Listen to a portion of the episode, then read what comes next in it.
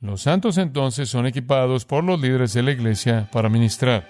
Cuando los santos ministran, el cuerpo de Cristo es edificado o desarrollado y el resultado de eso es que los elegidos se añaden, las personas se salvan.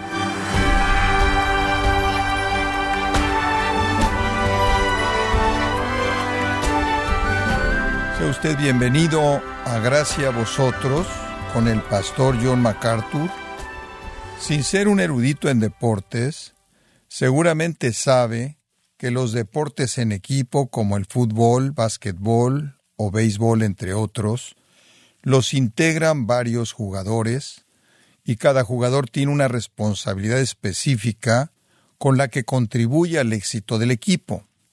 Bueno, de la misma forma, los creyentes puestos por Dios en la iglesia local tienen dones y talentos específicos para ser instruidos con la palabra de Dios y equipados para el servicio y la edificación de la iglesia.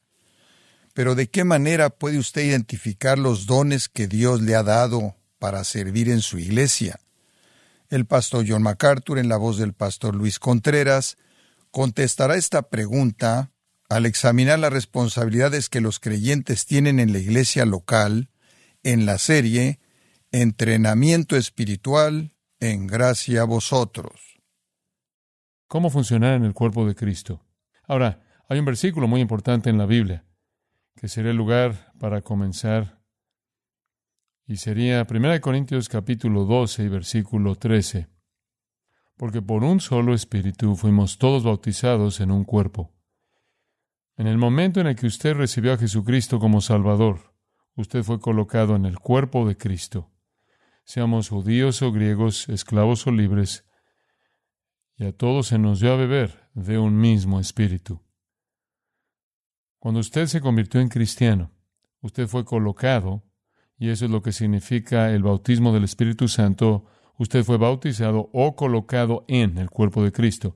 Es como si el bautismo significara sumergir a alguien o colocar a alguien adentro. Usted fue colocado en el cuerpo de Cristo. Usted se volvió un miembro del cuerpo de Cristo. Eso es sinónimo del concepto de la iglesia. Usted se volvió un miembro de la iglesia de Cristo. Quizás aún no se haya unido a una iglesia local, puede ser que no tenga una membresía oficial en una iglesia local, pero en el momento en el que usted fue salvo, se volvió miembro de la iglesia, del cuerpo de Cristo. Y ese es uno de los términos usados para la iglesia. La Biblia usa varios términos para la iglesia, nos llama rebaño, Cristo es el pastor, nos llama pámpanos y Él es la vid, nos llama súbditos de un reino y Él es el rey, nos llama hijos en una familia y Él es el padre. Hay muchas metáforas para la iglesia, pero una de ellas, y una que es única, es el concepto del cuerpo, que somos miembros del cuerpo de Cristo. Ahora, cuando entramos en la familia, entramos en ese cuerpo. Y 1 Corintios 12, 14 dice, el cuerpo no es un miembro, sino muchos. Entonces todos somos parte del cuerpo de Cristo. Ahora, esto ocurre en la salvación de usted. Entonces, el punto número uno es comprender su salvación. Es muy importante que entendamos lo que sucedió cuando fuimos salvos. Quizás una manera sencilla de abordar esto sería que pasara a Efesios y acompáñeme al capítulo 2 el capítulo 2, versículo 11, dice, Por tanto, acordaos de que en otro tiempo vosotros, los gentiles en cuanto a la carne, ahora eso está dirigido específicamente a los cristianos que eran cristianos gentiles. El versículo 12 dice que en aquel tiempo estabais sin Cristo, alejados de la ciudadanía de Israel y ajenos a los pactos de la promesa, sin esperanza y sin Dios en el mundo. Ahora esa es una imagen de un incrédulo. Sin Cristo, sin Dios, sin esperanza, sin promesa, vacío. Pero el versículo 13, ahora en Cristo Jesús, vosotros que en otro tiempo estabais lejos, habéis sido hechos cercanos por la sangre de Cristo. Usted una vez estuvo lejos de Dios, sin Dios, sin Cristo, sin esperanza, sin promesa, pero en Cristo usted ha sido acercado, porque Él es nuestra paz, que de ambos pueblos hizo uno, y derribando la pared intermedia de separación. Es como si usted y Dios eran rebeldes. Y Cristo tomara la mano de Dios y la suya y las uniera. Y a menudo, como usted sabe, alguien que es amado mutuamente por dos personas puede lograrlo. A veces tiene usted una madre y un padre que se distancian y un niño que es amado por ambos puede ser el catalizador para volver a unirlos. Hay una gran historia que surgió de la Segunda Guerra Mundial. Los franceses y los alemanes estaban luchando, los alemanes ocuparon una casa de campo y los franceses estaban tratando de tomar la casa de campo y se disparaban a lo largo del campo el uno del otro y de repente uno de los soldados gritó detengan el fuego porque había un bebé gateando por el campo. De alguna manera había salido de la granja y por supuesto los alemanes vieron al pequeño bebé y tuvieron la misma respuesta. Y el resultado interesante de la historia fue que cesaron todos los disparos y algún periodista cuando escribió el interesante artículo en relación a ese incidente dijo que un bebé había traído la paz. En un sentido real, eso es precisamente lo que sucedió con Jesucristo. Vino al mundo para traer paz entre los enemigos, Dios y el hombre. Y la razón por la que somos enemigos de Dios es porque Él es santo y nosotros somos pecaminosos y eso nos aleja. Y Cristo viene y toma las dos partes y las une. Él es nuestra paz. La metáfora aquí es que es como derribar un muro que estaba entre nosotros. Y no se trata solo de entre nosotros y Dios, sino entre judíos y gentiles. Ahora, más adelante dice en el versículo 16 que Él desea reconciliar tanto a los judíos como a los gentiles con Dios en un solo cuerpo por la cruz. Entonces judíos y gentiles se unen y luego ambos en la iglesia se unen con Dios y la cruz logra esto.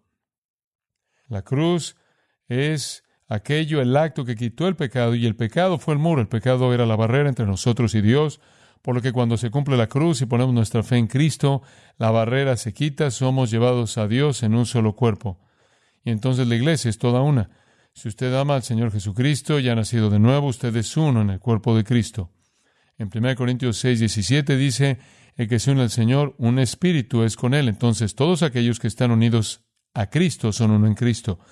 Ahora en el capítulo 4 de Efesios, el versículo 17 habla un poco acerca de nuestra vida antes de que fuéramos cristianos.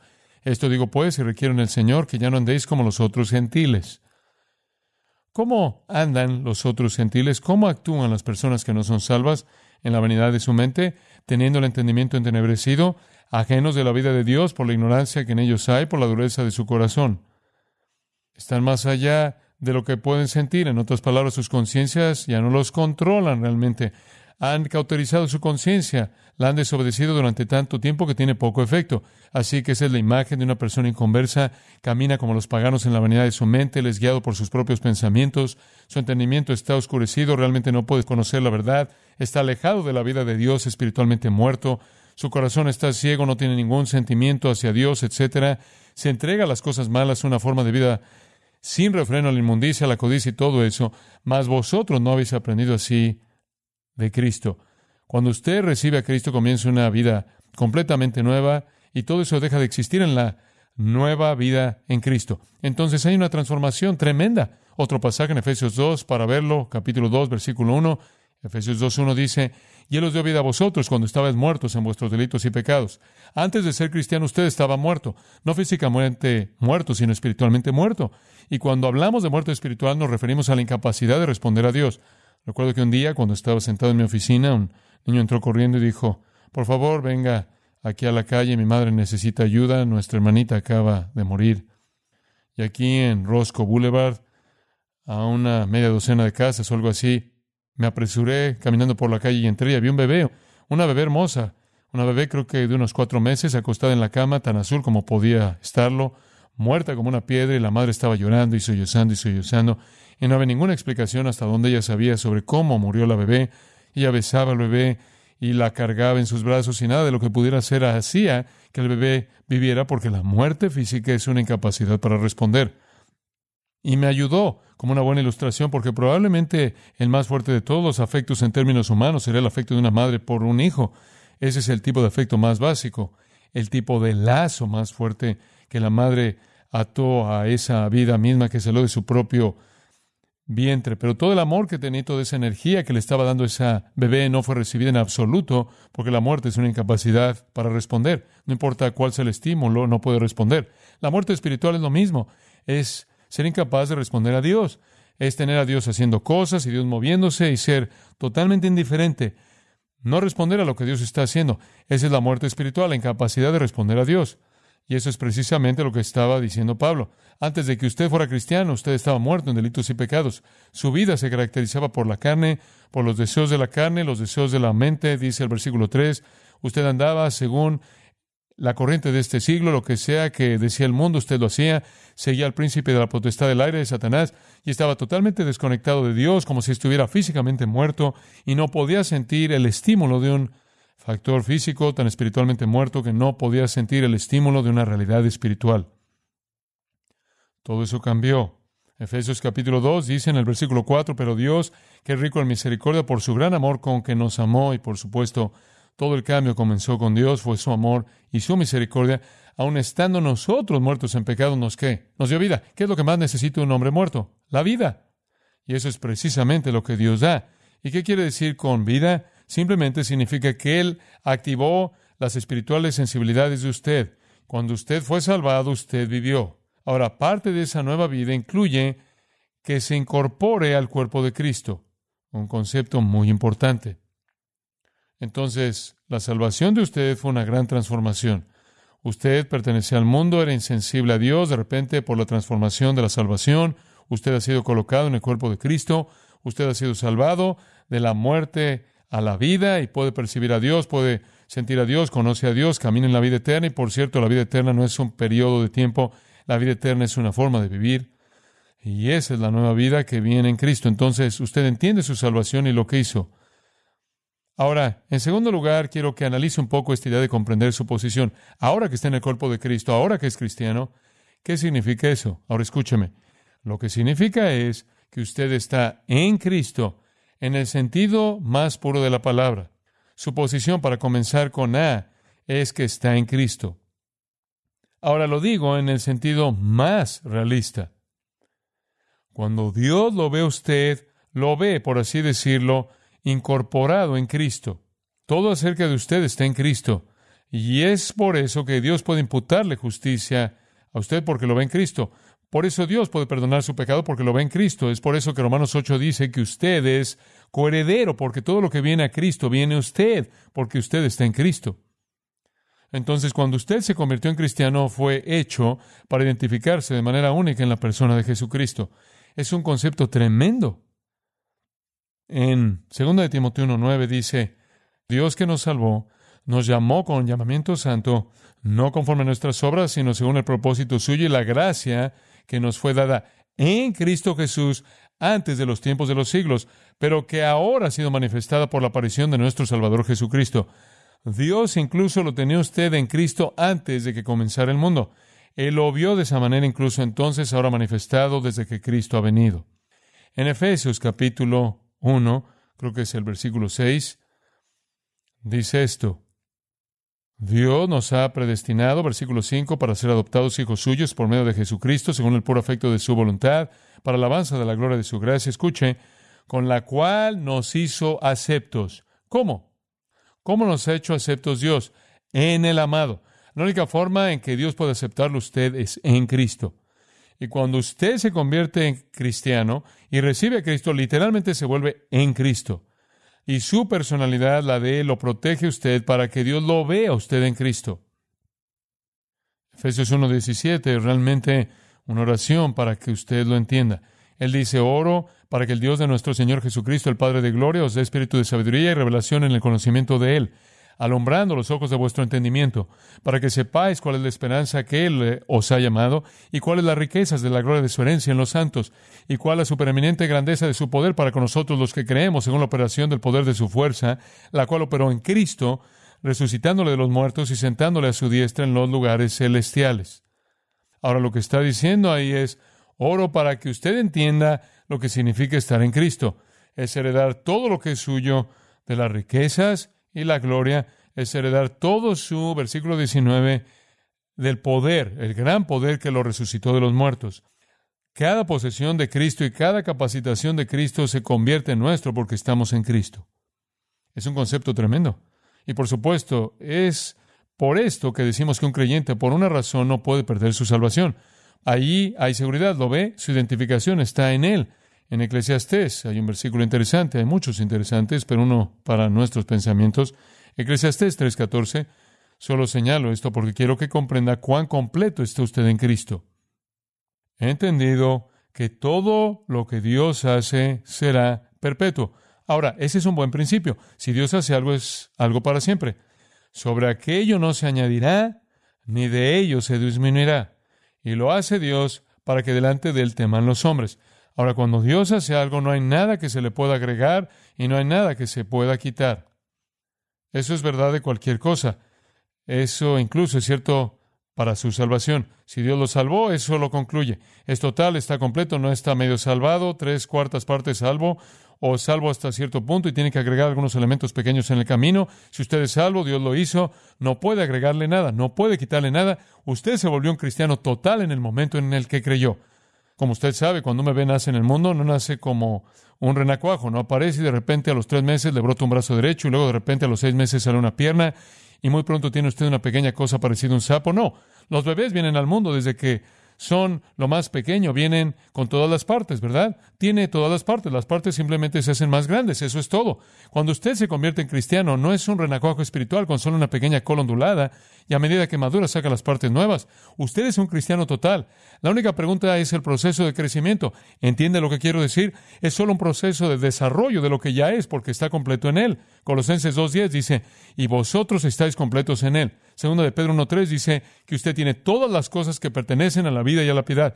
No le falta absolutamente nada, no hay ingredientes que no tenga usted, no le falta nada. Usted es un bebé perfectamente formado en Cristo.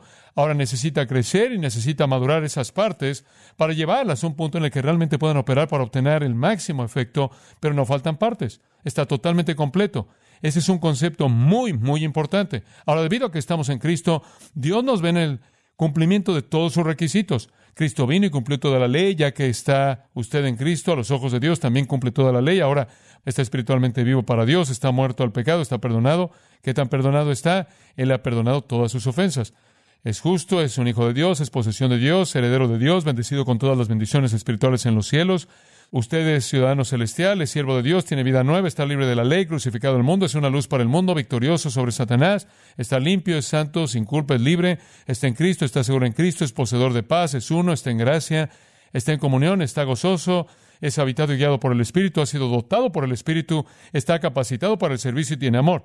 Eso es muy emocionante, ¿no? Eso es lo que usted es. A los ojos de Dios, esa es su posición. Ya que está espiritualmente vivo para Dios, viva la vida. Ya que está muerto al pecado, no le dé ningún lugar al pecado. Como puede ver, lo que es posicionalmente ante Dios, como Dios lo ve, puede ser diferente de cómo se comporta usted. Recuerdo cuando era un niño pequeño, un niño del vecindario, fue una mala influencia. como usted sabe, me hizo pensar que fumar un puro era una especie de algo bueno, así que fumé un puro y pensé, vaya, esto realmente es vivir. Usted sabe algo grande. Entonces decidió que me mostraría cómo podía robar cosas de la tienda de 10 centavos. Realmente era un gran niño, simplemente estaba con malas influencias y no es cierto.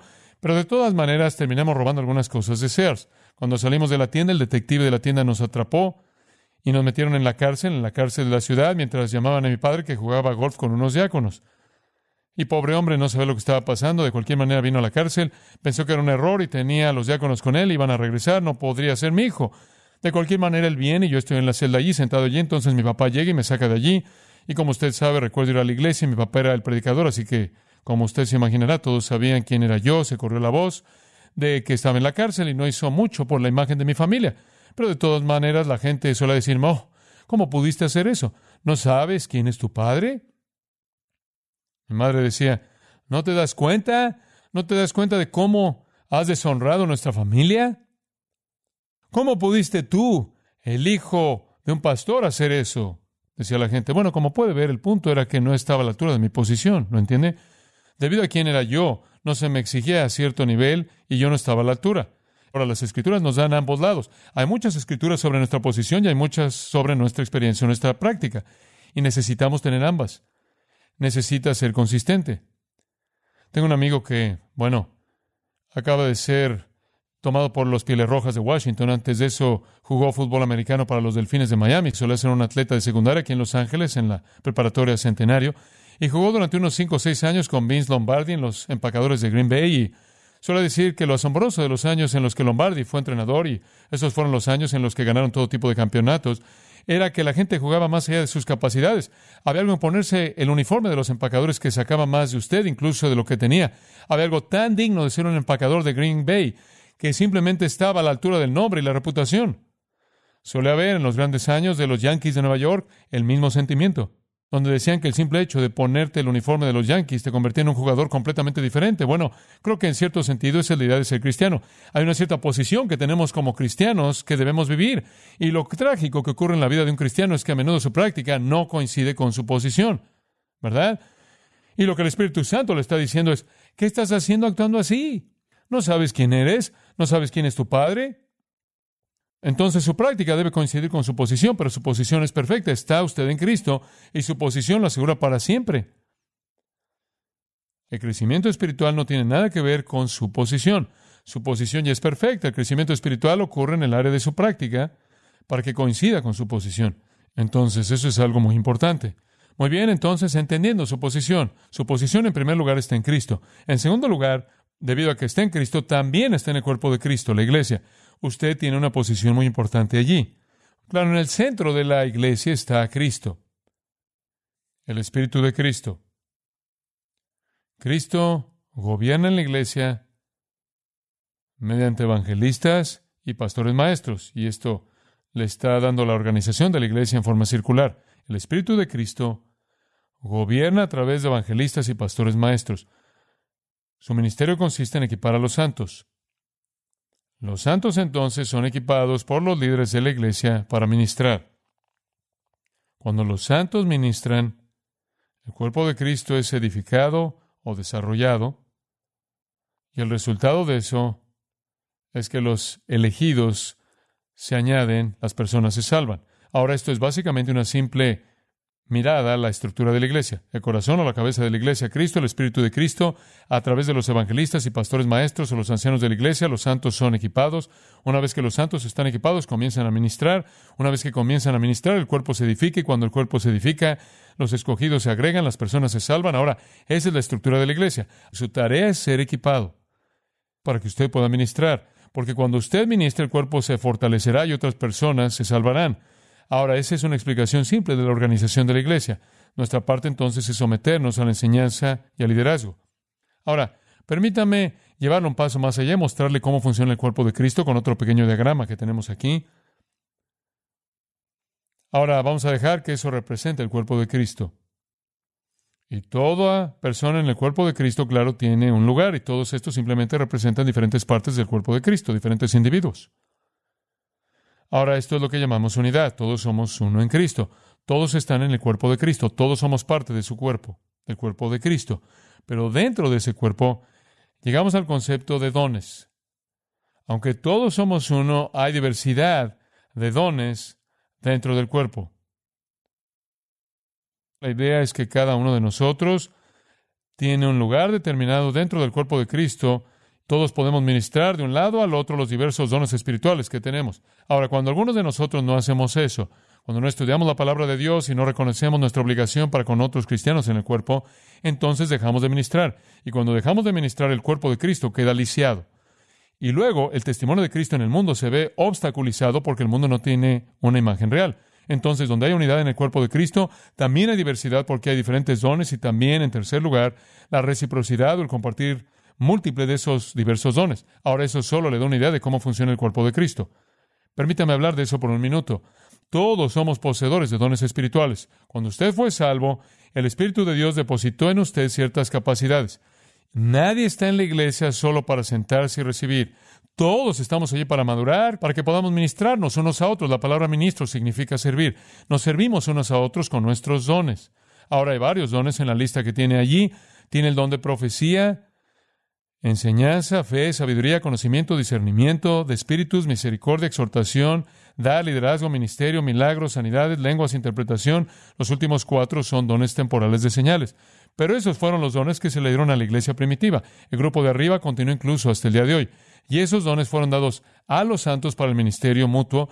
Y es muy importante que aceptemos el ministerio que Dios nos ha dado. Ahora, creemos que todo creyente tiene ciertos dones. El capítulo 12 de 1 Corintios describe nuevamente toda esta idea. Dice esto. Ahora bien, hay diversidad de dones, pero el Espíritu es el mismo. Y hay diversidad de ministerios, pero el Señor es el mismo. Y hay diversidad de operaciones, pero Dios, que hace todas las cosas en todos, es el mismo. Lo que quiere decir ahí es que hay diferentes dones, pero número uno, ahora yo puedo tener el don de enseñanza, el don de predicación, y usted puede tener el don de dar, puede tener el don de la fe, puede tener el don de mostrar misericordia, puede tener el don de servicio, también puede tener el don de la enseñanza. Por eso puede haber varios dones y seguramente los hay entre nosotros. Ahora, un don es un, escuche, es un canal dado por Dios mediante el cual el Espíritu Santo puede ministrar. No es una habilidad humana, no puede decir mi don es tocar el piano, eso no es un don espiritual, eso es un talento. O mi don es escribir, puedo escribir, no, ese no es su don. Esa es una capacidad que usted tiene, ese no es un canal espiritual mediante el cual el Espíritu Santo ministra. Usted podría usar su escritura para expresar su don, quizás tenga el don de mostrar misericordia y puede escribir cartas hermosas que son cartas amables que ayudan a la gente en tiempos difíciles. Quizás su don sea el don de la exhortación y puede escribir cartas que exhortan. O tal vez sea el don de enseñanza y puede escribir libros que enseñen. Pero no confunda las habilidades físicas y mentales con los dones. Son cosas diferentes.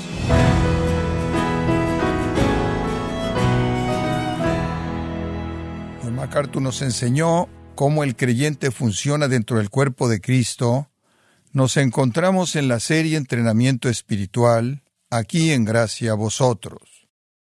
Y quiero recomendarle, estimado oyente, el libro El único camino a la felicidad, en donde John MacArthur demuestra cómo puede transformar su actitud hacia la felicidad e incluso redefinirla, cuando aumenta su compromiso con el que sabe exactamente lo que usted más necesita, o sea, Dios.